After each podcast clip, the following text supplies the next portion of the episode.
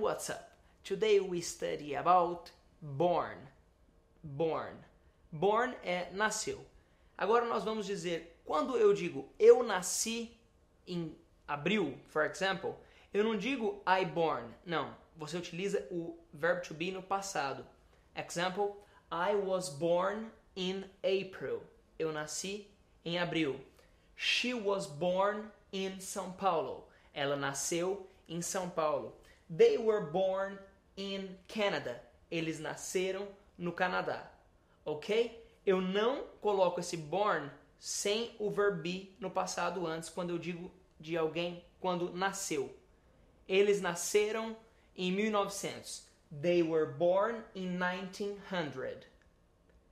Eles, é, eles nós nascemos é, no século 20. We were born on the 20th century. Ok? I was born, eu nasci. You were born, você nasceu. When were you born? Quando você nasceu? Eu espero que você me responda. I was born in. Aí você diz o dia. Para dizer o dia, igual nós já trabalhamos. Primeiro o mês, depois o dia. Se você nasceu, por exemplo, no dia 15 de março. I was born in March. Eu nasci em março.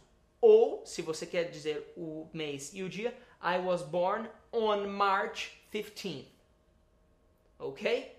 Lembre-se de colocar o TH ao lado do número porque é no 15 dia de março. Se for dia 1 dia 2 e dia 3 é first, second e third. Ok? Where were you born?